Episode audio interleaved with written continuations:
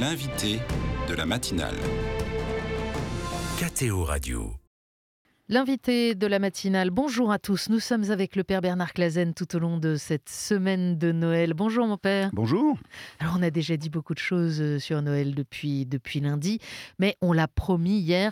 Là, aujourd'hui, on va creuser la réalité d'un certain nombre de choses. Est-ce que Noël, ça s'est vraiment passé comme on nous le dit?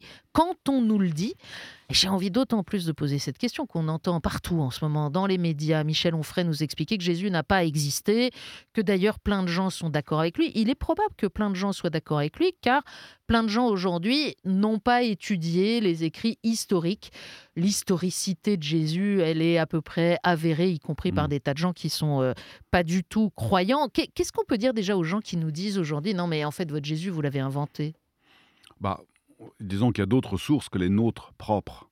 S'il y avait que nous à raconter l'histoire de Jésus, on pourrait dire, bon, quand même, un... mais il y a des rapports de police. Il y a Flavius Joseph, un, historien qui juif d'ailleurs, qui travaille pour Rome, et qui parle clairement, en tout cas des chrétiens, de Jésus, sans, sans raconter évidemment tous les détails. Hein. Les détails de l'évangile, c'est propre aux évangiles. Mmh. Ça, c'est sûr. Mais le personnage de Jésus, on en parle dans les rapports de police. il a fait... Parce qu'il y a des gens qui le suivent, parce qu'il se ah, passe quand même un peu des choses à ce moment-là. On est dans un contexte, peut-être faut redire quelques mots. Ah, euh, L'Empire romain occupe la Palestine, c'est César Auguste. Comment c'est quoi le contexte? Bah D'abord, c'est la première fois qu'il y a un empire. C'est-à-dire, euh, c'est donc Auguste. Hein, et qui, les successeurs vont pas tarder à se faire diviniser. Euh, qui va, ce qui va poser bien plein de problèmes au, tout jeune christianisme. Alors euh, voilà, on ferait dit Jésus n'a pas existé, en tout cas les chrétiens l'ont existé, c'est très clair, puisque là on a des, tonnes de témoignages de gens qui sont prêts à être martyrs parce qu'ils croient à ce Christ qui n'aurait pas existé. Enfin bon, hmm. voilà, il y a des bugs dans cette pensée. Mais alors donc Auguste, il veut constituer un empire et il veut, comme tous les empires, que euh, une espèce d'unité, d'unification même. Hein. Alors il va pas l'imposer euh, trop violemment, mais il va y avoir dans le peuple juif euh, des réactions. C'est un, peuple assez rebelle et il y a plusieurs types de rébellion. Et ça va finir par créer la, la, colère de Rome. Et la colère de Rome, elle est toujours terrible. Et donc ils vont, Titus et les armées romaines, vont euh, ravager euh, Jérusalem en 70. Et donc vous avez là à peu près une trentaine, quarantaine d'années de révolution larvée. Alors vous avez des, petits révolutionnaires euh, de trois fois rien qu'on appelle les Cisères, mais qui assassinent, qui font des, des, attentats au couteau. Vous avez des, clans réfractaires au, gouvernement fantoche mis par Rome, les Esséniens, qui détestent la dynastie des Asmonéens, Hérode et compagnie. Euh, etc. Vous avez euh, des qui sont qui sont à leurs yeux des collaborateurs, ah oui. qui sont euh, en lien avec le avec l'empire. Ah puis des, des fantoches. c'est pour eux vraiment ça compte pas. Les, ils n'ont pas l'estime de grand monde. Hein. et donc vous avez quand même deux, deux grosses pressions. La, pression de Rome, qui est quand même une espèce d'empire, qui est, qui est presque un appel, un appel d'air. Pour que ça se normalise. Et, et pour prendre une expansion, mmh. euh, pour, euh, pour, pour, se développer, pour créer des cités. Enfin, c'est extraordinaire. Euh, L'Empire romain, avec le commerce, les voies commerciales et maritimes qui s'ouvrent, le cabotage en Méditerranée qui, qui passe puissance 10, d'ailleurs qui va beaucoup aider les chrétiens. Et quand on regarde les cartes, de fait, l'extension de ah. l'Empire romain, c'est ah bah, assez incroyable. Enfin, depuis l'Empire mongol ah bah de Gengis Khan, c'est la première fois qu'on retrouve... Bientôt jusqu'en Écosse. c'est complètement fou. Et, donc, ça, ça va être une, explosion culturelle, commerciale, dont le christianisme persécuté va profiter. Parce qu'on va aller se réfugier euh, partout. Et une des premières expansions du christianisme est due pratiquement à cet esprit d'hostilité et de guerre qu'il va y avoir euh, contre euh, Rome et Rome contre ses rétracteurs. Mmh. C'est ce qui s'est passé, hélas, en Terre Sainte. Il y a eu trop de rétracteurs trop de, belliqueux. Et donc Rome a agi comme ils agissent d'habitude, d'une manière assez euh, brutale. C'est pour ça que un peu plus tard dans la vie publique de Jésus, on verra cette provocation très particulière sur le faut-il euh, rendre à César, euh, rendre à Dieu. Et là, c'est le piège politique du moment. Absolument. soit tu es un collabo, soit tu Soit avec tu es un nous. indépendantiste révolutionnaire, dans nous, les voilà. deux cas, ça va, ça va, mal, euh, ça va mal finir. Euh, les Juifs, dans tout ça, c'est quand même un peuple qui a une histoire particulière, puisqu'elle Ouais. est marquée par son alliance avec Dieu. Où est-ce qu'ils en sont dans l'histoire de cette alliance? Alors, euh, eh ben, ils sont dans l'attente. Ils sont toujours dans, dans, dans l'attente. Il y a euh, chez eux quelques, quelques grands rabbins. On en, on en connaît. hein, et Jésus, probablement, est cité par exemple par euh, Maïmonide. Alors, c'est bien, bien longtemps après. hein. Mhm. Mais il est cité comme étant, s'il n'est pas la figure du christianisme, euh, Maïmonide le respecte comme grand rabbin de cette époque. Alors il y a Hillel, il y a, il y a des, des très grands penseurs qui sont... Et puis vous avez des écoles de commentaires rabbiniques qui commencent à s'installer à Tibériade. Il y a, il y a vraiment un, un énorme travail de hum, le Talmud, et un énorme travail D'analyse, de commentaires, de Commentaires. relecture de l'histoire. et de la, et de la Bible, de la. Torah. euh, C'est-à-dire de la Torah, des, des poèmes, des psaumes, euh, des prophètes. Un énorme travail, on, on dit un mot savant, d'herméneutique. C'est-à-dire où on n'arrête pas, euh, c'est euh, les juifs raffolent de faire ça, ils se, ce qu'on appelle au Moyen-Âge des questions disputées. Mais c'est vraiment disputé. Et les gens se disputent, ou font semblant de se disputer. Mais ça débat très très chaud. Et pourquoi? Parce que euh, c'est le moyen, par exemple pour l'école des pharisiens, de faire vivre la parole. C'est-à-dire la, la parole n'est pas un texte mort. La parole de Dieu, tout, tout l'ensemble de ce que nous appelons l'Ancien Testament, c'est un texte qu'il faut faire vivre. Et on le fait vivre comment? En se disputant. c'est assez drôle.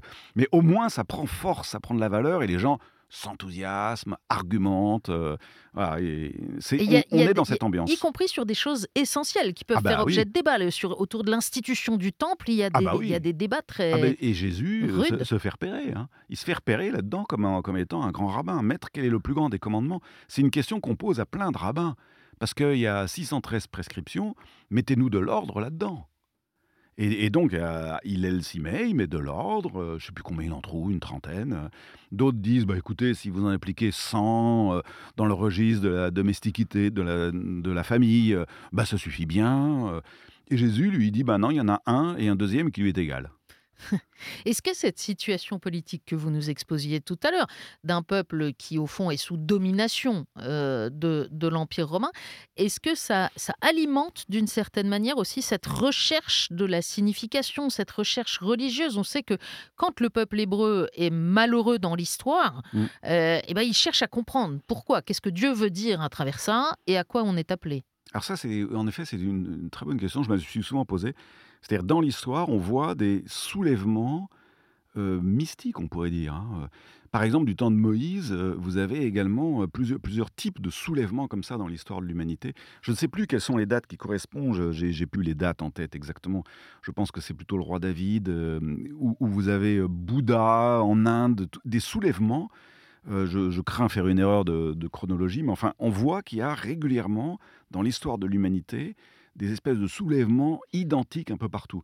Moi, je crois qu'il y a les semences du Verbe qui ont, été, qui ont été répandues dans le monde entier, y compris même dans la matière, et que ça se soulève, ça soulève la pâte, c'est un levain. Et donc ça s'éveille un peu partout sous, sous la forme de désirs religieux, de puissants désirs religieux. Et du temps de Jésus, incontestablement, il arrive à un moment où les gens ont soif. Et, et donc il va les rejoindre dans cette soif. Alors, à un moment, quel moment? On ne peut pas évacuer Ah. la question. Euh, La date, en vrai, on est en 2023 ou pas? Euh, ben non. non, non, alors en vrai, bon, euh, ça, ça se dispute encore, il y a des, des hypothèses. hein. Mais on sait aujourd'hui dire exactement non, non, il est né en moins 7 ou Oui, il voilà. est né euh, En gros, la plupart sont d'accord en disant qu'il est né, c'est ça, en moins 5, moins 7. moins 5, moins 7 avant lui-même. Ouais, et qu'il est né en avril. Euh, bon, voilà, donc on en sait déjà beaucoup. Euh, et que la date de Noël a été euh, placée à Noël à cause de la symbolique extraordinaire, qui était une fête romaine, de la renaissance du soleil, le soleil éternel, la lumière éternelle. Donc celle qui décroît, qui décroît, qui décroît, vous, allez, vous croyez que ça va mourir? Eh ben non, ça reprend. C'est le moment où les jours vont rallonger. Voilà. Et, et donc le christianisme a pensé que c'était euh, le meilleur moment pour faire naître Jésus, d'où la première lecture, vous savez qu'on a tous les ans dans, dans la nuit de Noël, le peuple qui marchait dans les ténèbres a vu se lever une grande lumière. Ah, Et, c'est- et- et cette idée a, a- a germé dans la, dans la tête des, des chrétiens, finalement du pape, qui a choisi de se placer là, entre deux grandes fêtes euh, romaines, euh, en plein milieu, au moment, juste quelques jours après le solstice, quand ça commence à revenir. Alors il y avait une fête du solstice, les Saturnales, Mhm. mais le problème c'est que c'est une fête saturnale un peu euh, euh, borderline, un peu euh, parfois un Avec peu beaucoup de débordements. oui, parfois un peu salace même sur les bords. Et donc, euh, le, le- le pape met sa, sa fête de Noël là, au milieu de deux fêtes un peu chaudes.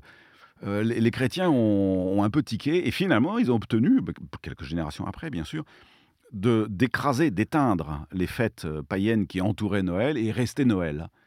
Mais, Mais- c'est intéressant ce, ce phénomène aujourd'hui, on ne le comprend pas toujours très bien, de, de christianisation de fêtes euh, euh, antérieures euh, ou de traditions, parce que on va le voir dans, dans plein de domaines, c'est une pédagogie de l'Église, de dire, bah, voilà, on va réfléchir, on va prendre cette date-là parce qu'elle va nous aider à dire quelque chose, Oui. et en même temps, les gens ont déjà l'habitude de se rassembler pour Oui. faire court. Oui, oui, oui. Et alors, c'est très intéressant parce que ça laisse entendre que quelque chose de la vérité, si on peut utiliser ce mot, euh, disons quelque chose que nous croyons, que nous disons être la vérité avec un grand V, dire non pas la vérité spéculative, euh, c'est déjà énoncé avant nous, mais sous forme titubante. Mais il y a déjà quelque chose de vrai. On le baptise en quelque sorte. Ouais, c'est ça. On, on le reconnaît. C'est, on reconnaît qu'il y avait, qu'il y avait une intuition géniale. Et du coup, on n'hésite pas à, en effet, digérer, réintégrer ces, ces fêtes-là. Alors nous, on a quitté le côté euh, très, très... euh, c'était des fêtes, ce qu'on appelle des fêtes de retournement ou des fêtes d'inversion des Saturnales. C'est-à-dire, on se moquait des princes. euh, C'est comme la journée du fou. Voilà, c'est ça. les- C'est ça. Et donc, on l'a, on l'a un peu oublié pour Noël quand même. Bah, nous, il y a un retournement qui est d'une autre, euh, d'une autre nature dans notre euh, Oui. manière de considérer même euh, notre, notre euh, raison d'être. Euh, Qu'est-ce qui est vrai dans les récits de la naissance Là, on, on- on sort de, de- de Mhm. les entendre, on est dans cette octave de Noël. Alors, on a compris que en fait, c'est en avril. Oui. En fait, c'est pas en zéro. En fait, c'est pas important, puisque ce qui est important, c'est que c'est en le célébrant. Euh, au moment où l'Église nous invite à le célébrer, que on en reçoit le message. Mais n'empêche, qu'est-ce qui est vrai dans les récits? Alors, euh, on a deux récits donc qui ne coïncident pas. Euh, probablement Luc, il nous dit lui-même qu'il a fait une enquête. Matthieu nous dit rien de tout ça. Matthieu réécrit complètement. C'est lui avec les mages. Matthieu, c'est lui euh, qui donne des détails euh, sur, sur les lieux. Par exemple, on sait que euh, il va revenir vivre à Nazareth. Matthieu. Donc voilà, c'est, ça l'intéresse pas trop. Donc Alors- Luc, c'est le boulot universitaire sérieux. Mathieu, c'est la pédagogie par le symbole? Peut-être, voilà, peut-être, on peut dire ça. Alors, euh, par contre, euh, mm, l'un comme l'autre font des récits. Un peu comme quand vous voulez parler à un enfant d'une chose très sérieuse, vous allez lui raconter une histoire. Peu importe le- les, les- les détails de la narration, l'essentiel, c'est qu'il soit qu'il parte dans l'imaginaire pour, en quelque sorte, tirer la leçon de cette histoire. Le phénomène de la narration euh, est, un- est quelque chose de très efficace, bien plus efficace que la démonstration. Ce que vous êtes en train de nous dire, c'est que c'est pas parce que c'est pas exact Que c'est pas pas vrai. Exactement. Ça dit une vérité par des modes euh, narratifs. Parfois enjolivés. Et, bah, tant mieux. Ce que je comprends, Père Clazen, de ce que vous nous expliquez, c'est qu'au fond, on a plus de chances d'avoir des récits qui sont pas complètement superposables, pas Mm. complètement précis, que si on avait une photographie du soir de Noël. Exactement. Exactement, parce que ça laisse le champ aux interprétations et que euh, l'interprétation, elle est toujours vive, c'est-à-dire il n'y en a pas une qui soit la bonne. C'est pas celle de Bonaventure qui est la bonne, c'est pas celle de Saint François qui est la bonne, c'est pas celle de Paul VI qui est la bonne, mais c'est l'ensemble. Mais Et- ce que nous affirmons, c'est qu'il est bienvenu sur cette terre ce soir-là. Ouais. Et ça, on l'a dit au début, beaucoup d'historiens non chrétiens l'attestent euh, également. Ouais. Merci, Père Clazen, d'avoir éclairé ça pour nous. On se retrouve euh, avec impatience déjà demain matin.